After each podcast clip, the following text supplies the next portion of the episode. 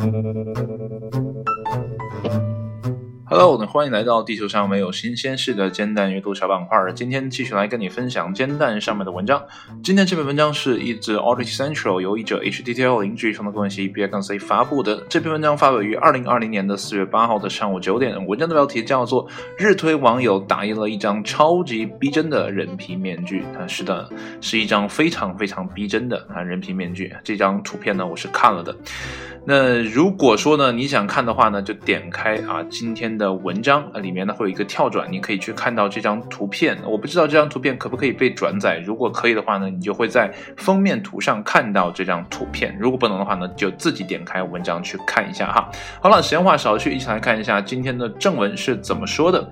那么近日呢，日推用户 Lala Stay 呢，用他的无比逼真的 3D 打印面具呢，惊呆了自己的关注者们。那么该面具呢，完。美的复制出他脸上最微小的细节，这里面呢，我需要要强调一下哈，这个日推用户呢，他是打印自己的脸，而不是其他人的，那这个呢，并没有带来任何不良的或者说违法违法的情节哈。不像其他的人去打打印别人的脸哈。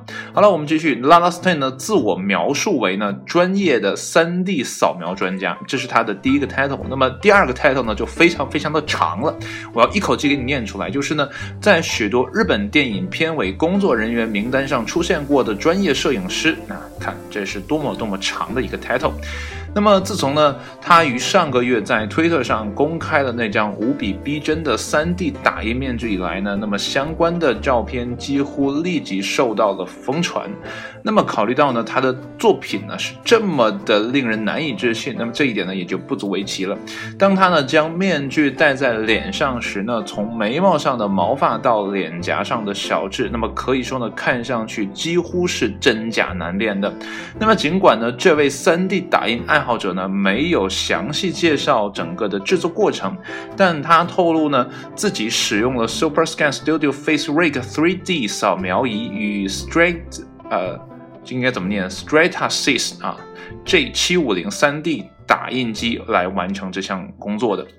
那么在日本社交媒体上呢，网友们对这张栩栩如生的面具呢是赞不绝口。那么大多数人呢都在称赞 Lana Stay 呢干得漂亮。那么其他人呢则问他是否可以用其破解苹果手机和安卓手机上的面部识别锁。而该面具的创造者呢，据称啊，已经在某些 iPhone 的机型上呢，对其进行了测试，但始终无法瞒过面部识别软件。那么 Lana Stay 呢表示，他通常呢会在网络视频会议上呢戴上面具，那么以此呢打个小盹儿而不冒犯任何人。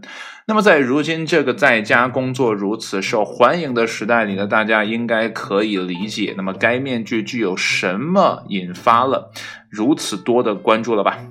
那么有趣的是呢，这并不是我们第一次见识到日本的超级逼真的 3D 打印面具。那么早在2011年呢，初创公司 Real F 就以制作逼真面具呢，啊，并以每张四千美元的价格出售呢，而上了国际新闻的头条。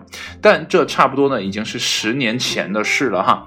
那么如今的 3D 打印技术呢，已经便宜的多了。文章呢到这儿就结束了。如果说呢，你也想来上这么一张脸。哈，如果说呢，你也是经常在家办公，而且还可能需要视频会议的话呢，兴许这张脸呢会帮到你哈，尤其在露脸的时候啊，你还没有啊，尤其是女同志哈，没有做好一些啊防护哈。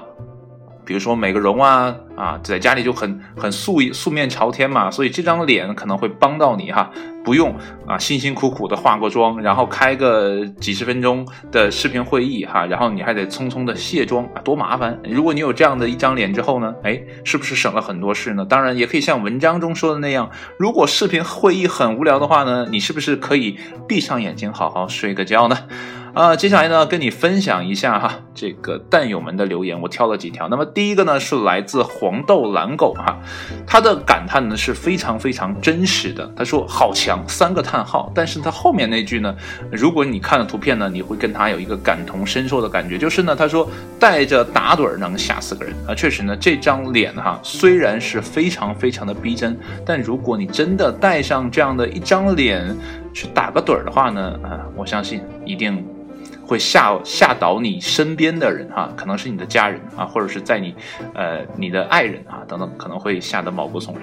接下来呢是直立行走猪，他说呢有全身版本的吗？啊，你知道他要干嘛吗？因为他想打印一张仇人的人皮地毯啊，是那种带脑瓜的那种啊，可以想象一下哈，自己踩着仇人的身体，那么天天在上面走来走去，走来走去，这个感觉是不是很妙呢？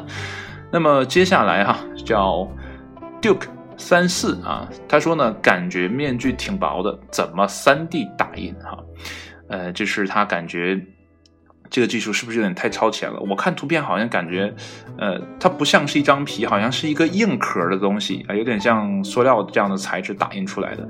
但是真的挺薄的。但哦，前两天啊，昨天，昨天我们呃一小撮人开个会哈，然后看到了一个不错的新的产品，那它就是拿 3D 打印做出来的，啊，感觉还是很棒的。但是现在的 3D 打印的话呢，可能还都停留在啊比较。